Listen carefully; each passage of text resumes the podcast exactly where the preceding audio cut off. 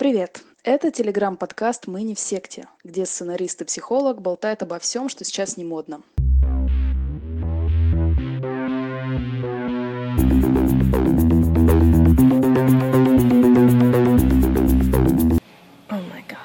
Всем привет! Сегодня мы хотим поговорить о знаниях, о том, что мы узнали за нашу жизнь, какую специальную информацию мы читали, что именно мы читали, кого слушали и так далее. Про духовность, про психологию, про здоровье и просто про образ жизни. Как мы учились, что мы узнали, чтобы как-то изменить свою жизнь к лучшему и сделать ее более наполненной и осознанной. Сегодня мы дадим все явки, пароли, что где почитать, чтобы сократить путь поиска полезной информации.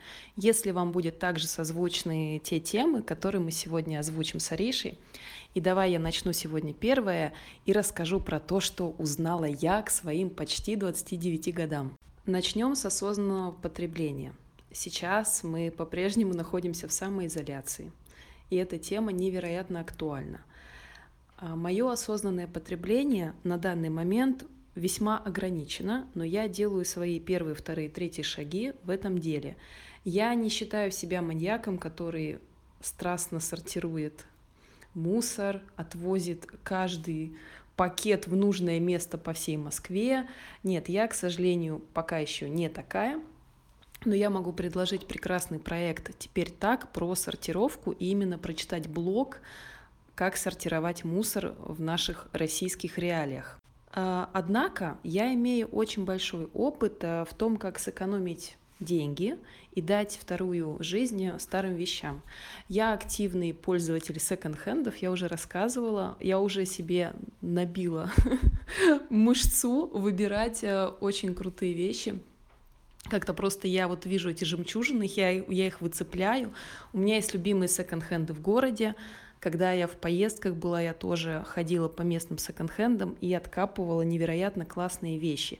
Я считаю, что не стыдно одеваться в секонд-хендах, это здорово экономит бюджет, а еще я чувствую, как я незримо помогаю планете. Я не покупаю H&M, Зару, а я покупаю вещи, которые кому-то когда-то были не нужны, но теперь они нужны мне. Также я сама часто выставляю ненужные мне вещи на Авито или Юле, и там же я покупаю для себя что-то. Например, недавно я захотела сервис красивый, фарфоровый, чайные, кофейные, тарелочки красивые. Я, конечно, могу пойти в магазин и купить там новые, но зачем, если я могу купить новое на Авито и тем самым хотя бы на одну единицу сократить всемирное потребление, эту всю капиталистическую машину? И Иногда я отдаю вещи, которые мне не нужны, на благотворительность. Есть прекрасные проекты «Добрые вещи», «Charity Shop». А, они даже могут к тебе приехать домой и забрать пакеты с ненужными, но качественными вещами. И дальше либо отдать тем, кто нуждается и не может себе купить, либо эти вещи отправляются в секонд-хенды, в черити-шопы, где люди уже покупают их за очень низкую стоимость. Да, отличные советы и рекомендации, Маш. Я тоже стремлюсь к, скажем так, да, осознанному потреблению, правда, несколько в другом контексте, потому что, а, хотя я абсолютно за секонд-хенды, но я настолько не умею выбирать себе одежду, для меня это всегда такая проблема, а в секонд-хенде ее еще труднее найти, поэтому я предпочитаю в магазине, где хотя бы разные размеры есть. Вот. А мое осознанное потребление заключается в том, что я минимизирую покупку предметов э, в упаковке. То есть э, я стараюсь покупать э, такую, ну, там, продукты в такой упаковке, которую можно сдать на переработку. Я стараюсь не покупать слишком много того, что там, ну, когда там все кладут в 10 разных контейнеров, которые непонятно куда девать, ну и так далее. И я сдаю мусор в переработку. Собираю, у меня дома отдельные мешочки, коробочки, пакетики, чтобы все это складывать и потом сдавать. И вот, э, ну это такой, скажем так, мой вклад в осознанное потребление. Ну и на самом деле я стараюсь просто покупать себе мало вещей. Ну вот просто реально мало. Не в смысле одежды, да, а просто не покупать какие-то безделушки. Я их и не очень люблю, и сейчас есть для этого еще и объективное обоснование, почему не стоит это покупать. А я хочу рассказать про очень большой пласт, скажем так, информации, которую я получала в процессе жизни, которую накопила, и она касается вопросов ЗОЖ и медицины. Ну, конечно, лечение простуды это не медицина, но как-то так получилось, что никто меня не, не учил, как лечить простуду. То есть я, конечно, знаю бабушкины варианты и рецепты. Это чай с малиной, лимон и залезть под одеяло. Но, собственно говоря, на этом все и ограничивается. Больше я никогда и не знала, что делать. А тут я специально покупала курсы ну, по травничеству, чтобы мне рассказали, как лечить простуду. А, какие-то элементарные знания о работе нашего организма, о работе гормональной системы, женской гормональной системы в частности, работа кишечника, то есть какие продукты правильно, какие неправильно есть, почему, почему надо есть это, почему не надо есть это.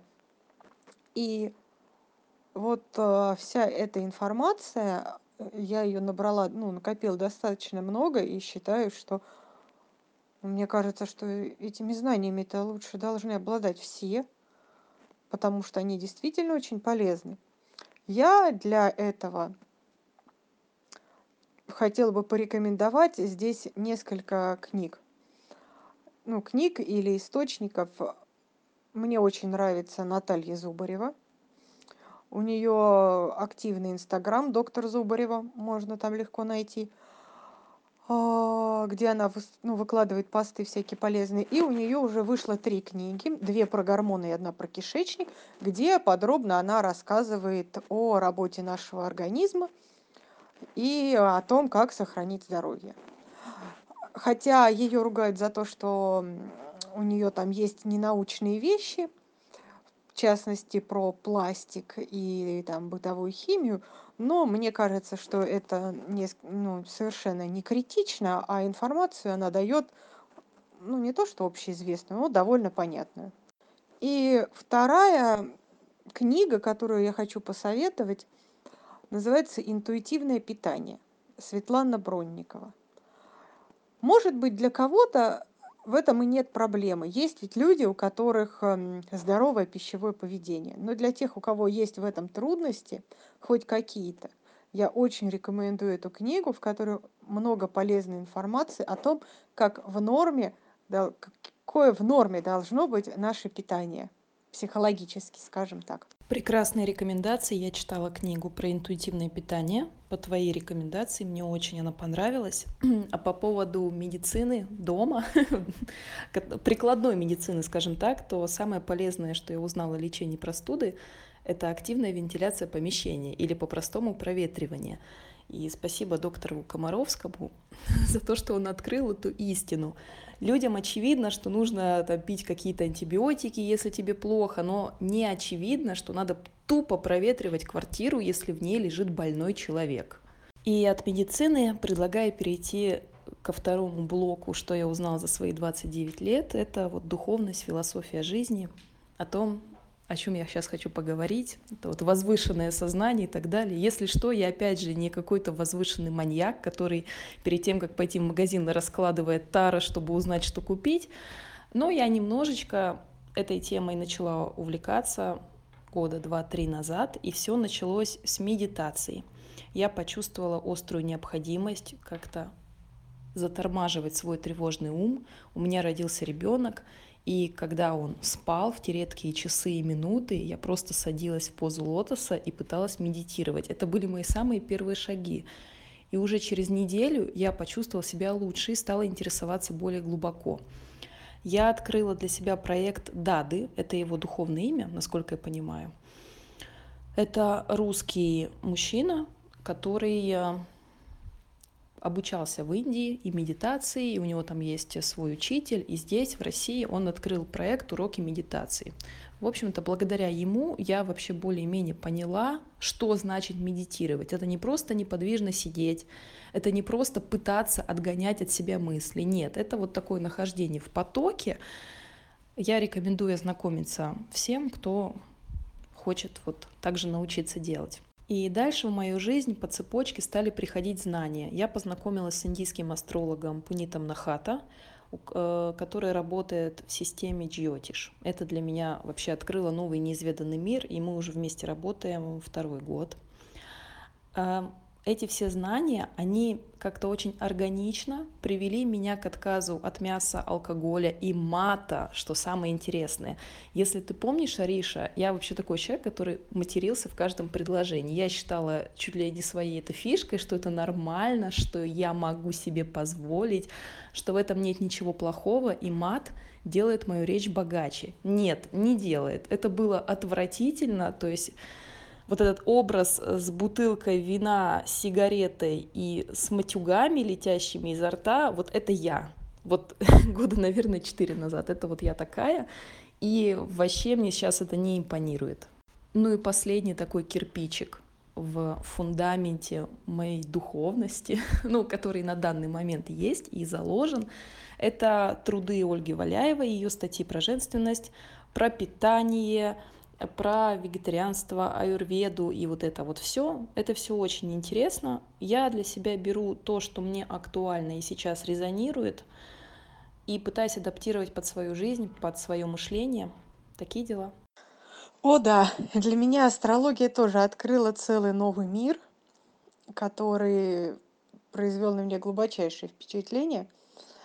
А еще я хотела бы немножко сказать про свое, свой, так сказать, путь в духовности.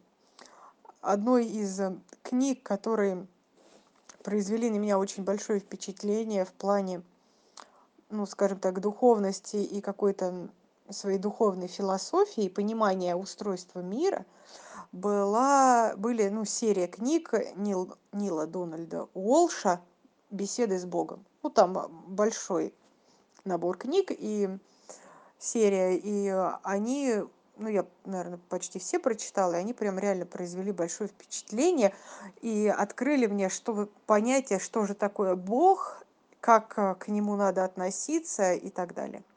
Следующий пункт, который входит в эту рубрику того, что я успела узнать за свою жизнь, это раздел психологии, такой вот житейской психологии. А, я не родилась со знанием того, как строятся отношения, со знанием того, чем различаются мужчины и женщины, с пониманием, что такое быть родителем. Даже и самое сложное для меня было это понимание собственных эмоций, проживание эмоций, чувствование этих эмоций как-то получилось, что никто мне в детстве об этом не рассказал, и эти знания я черпала из книг, из а, обучения, а, ну вот на психолога. И мне хочется порекомендовать несколько ну, произведений, нескольких авторов, которые могут э, и вам помочь познакомиться с такими основами элементарной психологии житейской, которую по-хорошему стоит э, знать всем, чтобы нам было проще друг с другом договориться.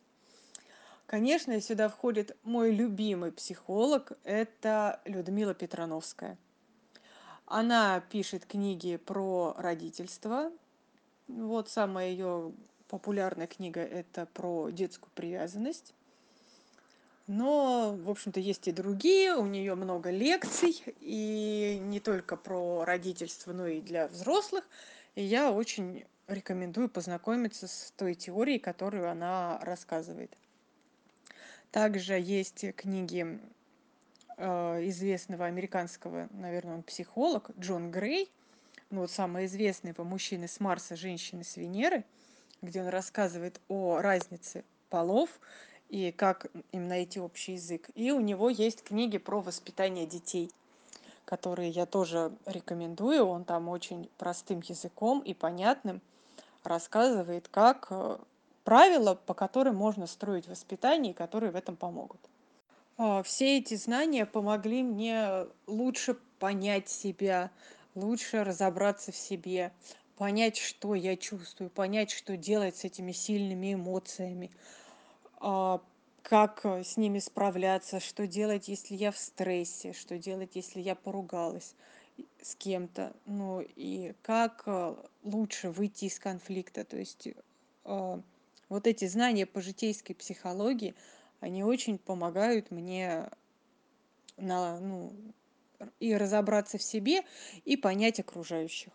Очень здорово, что мы обе называем имена и конкретные книги и сайты. В описании подкаста мы обязательно все это укажем. Ариша, вот мы поговорили про то, что мы узнали и что нас, по сути, изменило в лучшую сторону и нашу жизнь. А каких знаний тебе вот сейчас до сих пор не хватает? Да, это очень интересный вопрос. Если в предыдущем, так сказать, блоке мне было чем поделиться, я могла рассказать и про ЗОЖ, и про книги, какие читала, и про психологию, и про тему духовности, и потребления и так далее, то в теме финансовой грамотности, которая для меня самая, наверное, болезненная на данный момент, это я полный ноль. И если я полный ноль в химии, то это как бы никак не сказывается на моей жизни. То вот полный ноль в плане финансов, это, конечно, действительно проблема. Потому что понимание того, как вообще что делать с деньгами, это очень полезное знание, так как, ну, без денег-то жить у нас не получается. А единственное, что я знаю в этой области, это то, что надо записывать свои доходы и расходы. Да и этого я не делаю, мне все время кажется, что это лень, и все равно у меня денег нет, поэтому можно не записывать. Если у тебя есть хоть какая-то информация, какие-то рекомендации на эту тему, я с удовольствием их выслушаю, потому что понимаю, что у меня огромный пробел в этой области, который надо восполнять. И с этим надо что-то делать. О, ну я вообще не специалист, у меня какая-то интуитивная финансовая грамотность. Может быть, она частично воспитана мамой и главным бухгалтером. Ну, я тебе сейчас, значит, сформулировала пять правил, делюсь.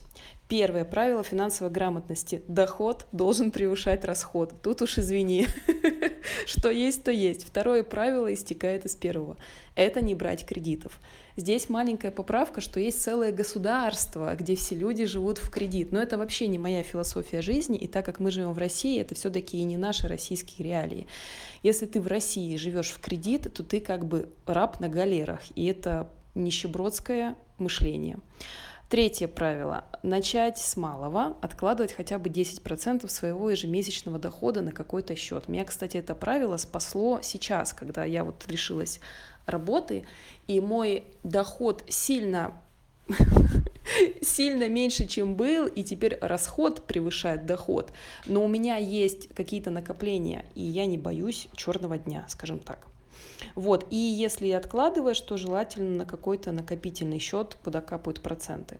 Четвертое правило – это пользоваться картой с кэшбэком и получать кэшбэк любыми легальными способами. Даже что-то покупая на Алиэкспресс, я себе оформляю кэшбэк. И хотя бы 50 рублей мне прилетает, можно купить пол пачки гречки. И пятое правило – это, давая в долг, прощаться с деньгами мысленно, и помогать тем, у кого денег гораздо меньше, но без корысти иначе не работает. Вот. То есть это такой немножко трики момент, потому что вроде как ты знаешь, что я сейчас кому-то помогу, и это good карма, да. Но с другой стороны, если ты делаешь это корыстно, то это уже bad карма. И вот надо на балансе находиться. То есть я лучше переведу гораздо меньше, чем я бы могла, чтобы избежать вот этот момент своего высокомерия и превосходства. Говоря обо мне, то лично мне крайне не хватает сейчас знаний про инвестирование. То есть какую-то минимальную финансовую грамотность я, может быть, освоила, а вот инвестирование для меня вообще темный лес. У меня подруга Алина увлекается, я вот пытаюсь как-то у нее выуживать информацию, и, может быть, однажды я поделюсь с тобой правилами инвестирования. И еще момент, э, в котором у меня пробел, это создание уюта и озеленение дома. То есть я такой минималист, мне чем меньше вещей, тем лучше, но я поняла, что остро нуждаюсь в красоте вокруг, и создавать ее только на лице и в гардеробе этого как бы недостаточно. Соответственно, я сейчас купила себе картины домой, я думаю, как мне улучшить свой дом, чтобы стало красивее. Я хочу более приятную, качественную посуду, желательно фарфоровую. Я себе купила цветок и планирую еще покупать цветы, но все это требует и практики, и знаний, так что я вот изучаю. Кстати, вот сейчас вот мы перейдем когда к любяшкам, я расскажу о том, что я прочитала касательно уюта и что повергло меня в шок. Маш, спасибо большое за правила финансовой грамотности. А, несмотря на то, что, в общем-то, я всегда их знала, но я не очень их придерживалась. И почему-то я отказываюсь. Мне кажется, что у меня так мало денег, что тратить э, а, меньше, чем я зарабатываю, невозможно.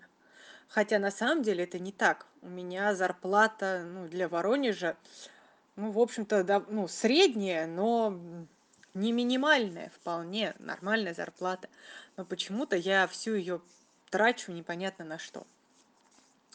И с интересом жду от тебя правил инвестирования. Надеюсь, когда-нибудь ты мне их расскажешь, потому что сама я еще не готова о них читать. Сейчас, когда ты рассказывала про уют и зеленение, я вспомнила, что мне еще чего мне не хватает. Мне не хватает знаний э, по дизайну, мне не хватает знаний по тому, как это все сделать, то есть как что сочетается. В чем-то, да, я полагаюсь на собственный вкус, но не всегда это работает.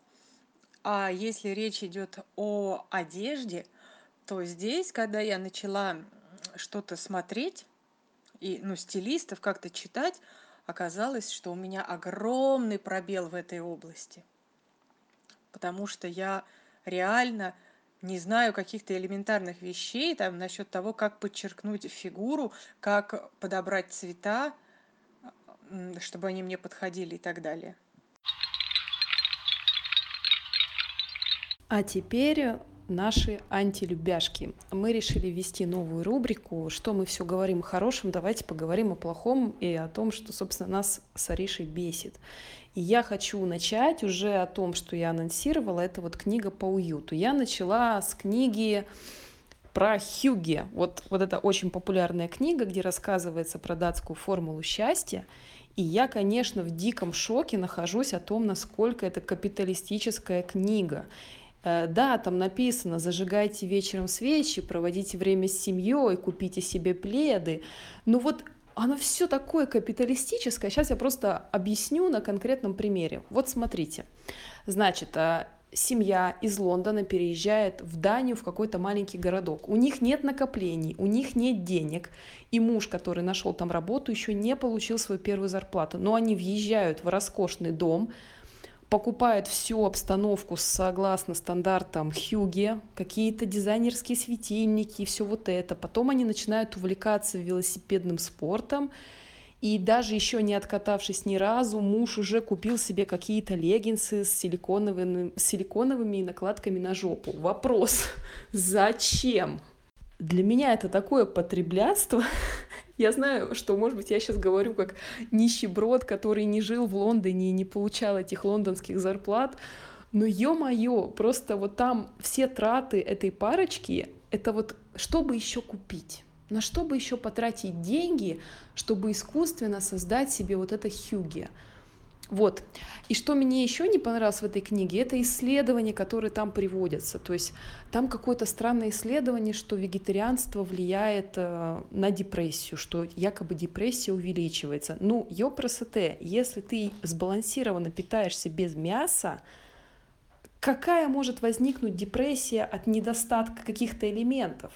Ну, в общем, я не знаю, как проводились эти исследования, но эта книга, она, конечно, очень интересно, потому что там очень много про датскую культуру, где я еще об этом прочитаю.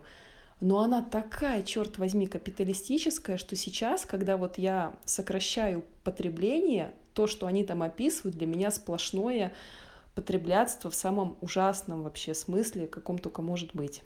А вторая моя антилюбяшка — это новый сериал «Сабрина». Ну как новый? Он вышел, там, первый сезон, по-моему, в 2018 году, и сейчас уже скоро выйдет третий сезон.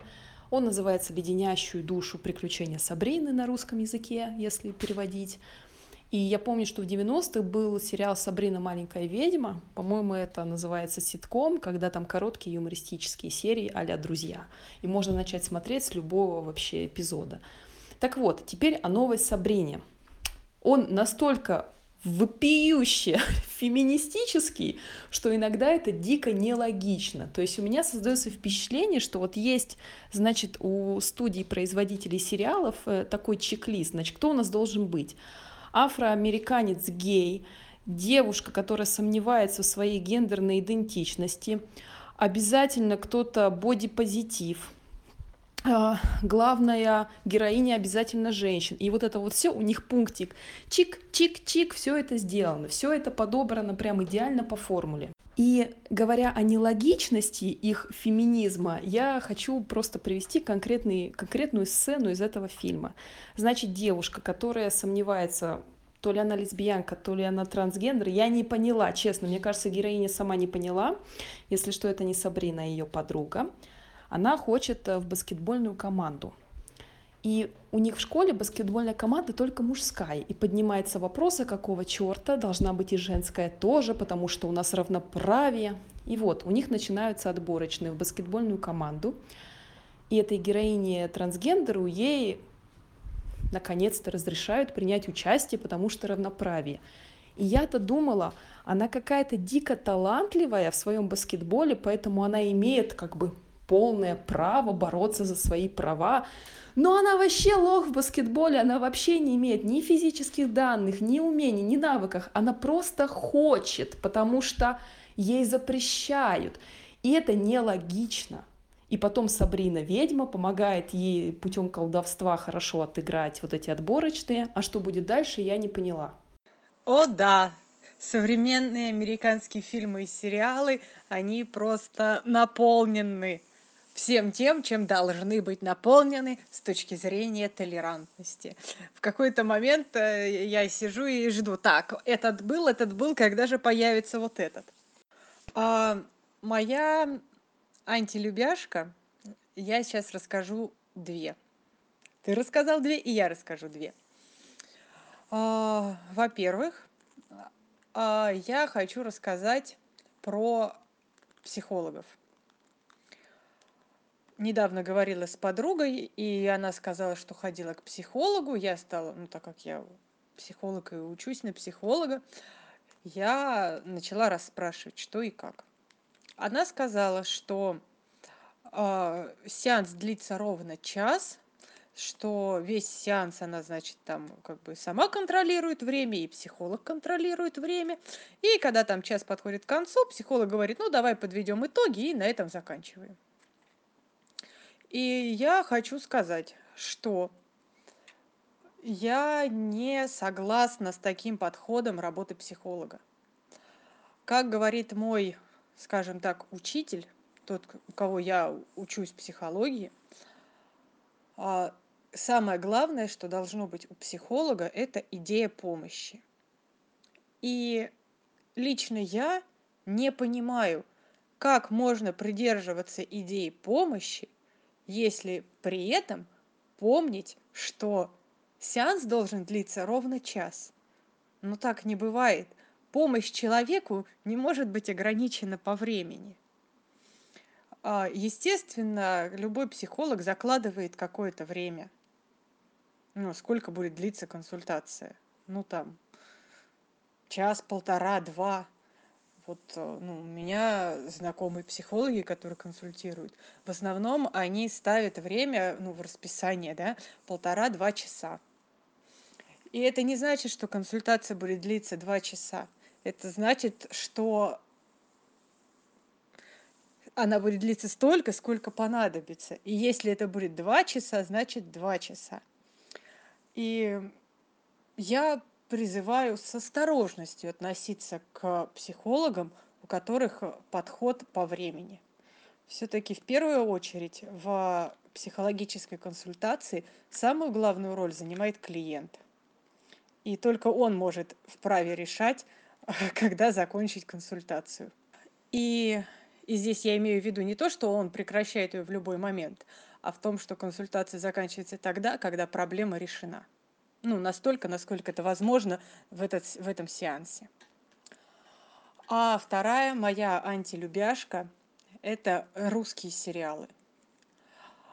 Я говорю не про юмористические ситкомы типа «Универа» и прочего, и не про исторические, а про современные какие-то детективные такие вот сериалы драматические. Э, я смотрела три таких сериала. А они были сделаны очень качественно, там были очень хорошие актеры, все было здорово и интересно, но они все заканчиваются не просто ужасно, а абсолютно бессмысленно ужасно. И вот э, последний сериал, который я посмотрела, это «Триггер» про психолога с э, необычным провокативным методом. И концовка меня так разочаровала, что я, простите меня за спойлеры, но я не рекомендую этот сериал досматривать.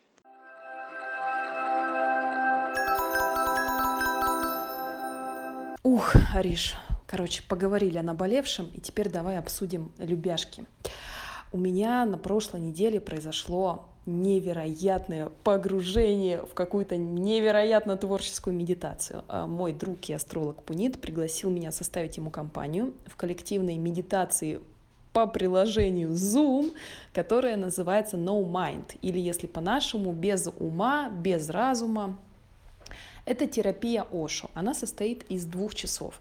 Первый час э, нужно говорить вот все, что взбредет вообще в голову, и это должен быть незнакомый тебе язык. То есть, по сути, это тарабарщина и детский лепет, то есть примерно это выглядит так. Ну, я не знаю, как еще это изобразить, но вот это длится час. За этот час ты можешь как угодно двигаться по пространству, где находишься издавать любые звуки, любые телодвижения, и это все час. Вот сразу скажу, это нелегко, потому что мозг вообще дезориентирован, он не понимает, что происходит. Возникает очень большое внутреннее напряжение и сопротивление этой практике, но очень ободряет то, что включен звук, включ... включено видео, у тебя там на экране 28 человек из всех стран мира и всех городов. Там были люди из Далласа, из Швеции, из Австралии, и ты со всеми ними в потоке занимаешься какой-то невероятной хренью, бьешься башкой мониторы, и вот это вот все лезешь на стену, как Человек-паук, и это все длится безумие час. А следующий, следующий час — это безмолвная медитация — Просто за секунду все замолкают, когда начинает э, звучать колокольчик, и дальше час с закрытыми глазами ты бездействуешь. Приходят какие-то мысли в голову, но ты их так спокойно пропускаешь, как вот наблюдаешь за ними, как будто это машины на автостраде. То есть ты никак на них не воздействуешь, ты просто смотришь, как они уезжают, приезжают, сменяют друг друга и так далее. Какой в этом смысл, спросите вы? ну, по сути, это и есть вот это избавление от внутренних каких-то блоков, невыраженных эмоций и состояние очень глубокого погружения и медитации. То есть вот как раз-таки второй час безмолвной медитации, он настолько полный и глубокий, и исцеляющий на всех уровнях, потому что до этого ты целый час избавлялся от всего того, что в тебе накопилось, потому что с этими криками, пением, телодвижениями странными выходит из вот просто бес бесы, вся спесь, просто не нужно стесняться, нужно вот отдаться этому потоку, да, и это все происходило 7 дней. Целую неделю мы занимались этой практикой. Ух, она, конечно, очень сложно повторима в одиночестве. И, но ну, я все же рекомендую, она становится все более популярной. Если вдруг в интернете где-то наткнетесь, не бойтесь, это нормально, это можно делать. Называется ошо-терапия No Mind. меня так интригует это рассказ вот этой твой об этой медитации, что сразу хочется попробовать. Я, правда, с трудом себе представляю, что смогу целую неделю под уделять этому 2 часа в день, но это действительно интригует и очень интересно. А у меня в качестве любяшки такой вот парадоксальная ситуация. В любяшку и антилюбяшку попало одно и то же. Я посмотрела сериал «Триггер», наш русский. Он состоит из 16 серий про психолога и вот его работу. И я скажу, что мне очень понравился этот сериал, ну, если не читать концовки. Мне очень понравился метод его работы. А, серии очень трогательные, истории клиентов очень такие, с одной стороны, очень э, интересные, увлекательные, а с другой стороны, очень просты и близки каждому из нас. И вот э, его метод работы, он, э, хотя, конечно, понятное дело, что он, ну, такой фантастический, скажем так, в реальности так никто не делает, но тот метод консультирования, которому обучаюсь я, происходит по той же схеме, ну, скажем так. То есть, когда помощь клиенту осуществляется за, ну, по сути, один сеанс, когда выявляется главный запрос клиента, а, находится какое-то травмирующее событие в прошлом и показывается несостоятельность а, поведения, которое человек ну, транслирует в настоящий момент а, из-за тех событий, которые были в прошлом. И благодаря тому, что человеку показывается, что сейчас его поведение уже не актуально, а, проблема решается, скажем так. Хотя я так почитала отзывы, некоторые пишут, что так психологи не работают. Я не знаю, что там пишут, как это понимают психологи, но у меня создалось ощущение, что именно так и работают хорошие психологи, только, конечно, они не создают реальную такую ситуацию, где человек это может попробовать. Все это происходит а, в консультативном кабинете, просто в диалоге. Но в результате эффект тот же. Мне очень понравилось это, и я рекомендую посмотреть этот сериал, чтобы понять, что такое рефлексия, как работает психолог и в чем заключается действительно помощь психолога. Классно, Аришка. Спасибо тебе большое. Я точно триггер смотреть не буду, тем более я знаю, чем там все кончилось. Но я посмотрю парочку серий как раз про работу психолога. Может быть, это кому-то тоже актуально. Так что я поддерживаю твои любяшки. Ну и всем спасибо за то, что сегодня послушали нашу боль в антилюбяшках, наши, нашу гордость в том, что мы узнали за свои юные годы. Всем хорошей самоизоляции и новых знаний.